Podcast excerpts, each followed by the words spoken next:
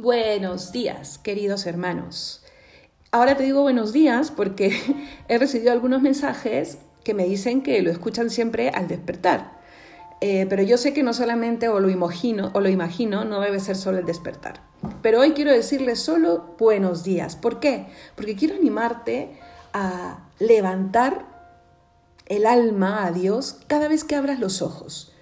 ¿Vale? No te estoy diciendo que lo escuches siempre en la mañana, pero te estoy animando a que tú abras los ojos cada día y no solo los abras, sino levantes el alma a Dios. ¿Sabes por qué? Porque esa va a ser la manera de poder experimentar esa esperanza de la que hablábamos el día anterior. En el audio anterior hablamos de la dignidad, ¿no es cierto?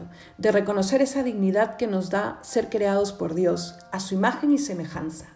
¿Qué significa ser creado a, sus, a semejanza de Dios? Yo creo que cuando hablamos de imagen se entiende un poco más y más con la encarnación de Cristo. Entendemos que tenemos que ser como Él, ¿vale? Pero ¿qué significa semejanza? Es que parte de la misma raíz, también ser como Cristo, pero hay una parte que nos toca a nosotros. Una nos ha dado Dios a crearnos como somos, con un alma inmortal. Esa alma la tenemos que purificar y salvar, con Cristo en nosotros. Y hay otra parte que es más dinámica, la que nos toca sobre todo a nosotros, el asemejarnos a Él. ¿Y esto cómo se logra? Primero conociéndole, cómo piensa Jesús, cómo obra Jesús, cómo habla Jesús. ¿Y eso dónde lo encontramos? Pues en el Evangelio hay tantas pruebas. El perdonar siempre, uy, qué difícil es. Pues empieza teniendo la intención. El servir al otro, es que no es tan difícil. El servicio siempre nos dejará un, alivio y, una felicidad interior que tienes que probarla. ¿no? Eh, pórtate cada vez mejor. Es que eso te hace libre. En fin, te vas a dar cuenta que asemejándote a Él te vas haciendo una mejor persona.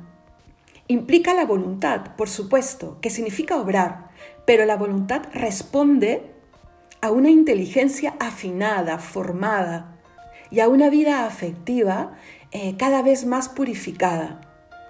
Ponte en marcha, conócete un poco más a ti. ¿Por qué no te propones el día de hoy una virtud concreta? Tal vez estás trabajando ya una, pero está un poco floja. Tal vez no la tienes claro. Pues hoy día para un ratito y mira esa virtud que sabes que realmente necesitas hoy. ¿Qué tal el ser puntual?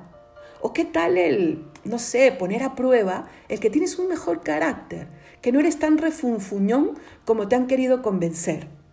Pues pon a prueba que esa virtud puede llegar a ti. Primero ensayándola, por supuesto pidiéndole a Dios, tal vez leyendo algo sobre esta virtud y sobre las conductas asociadas a esa virtud. Es que no es tan difícil, es un plan personal.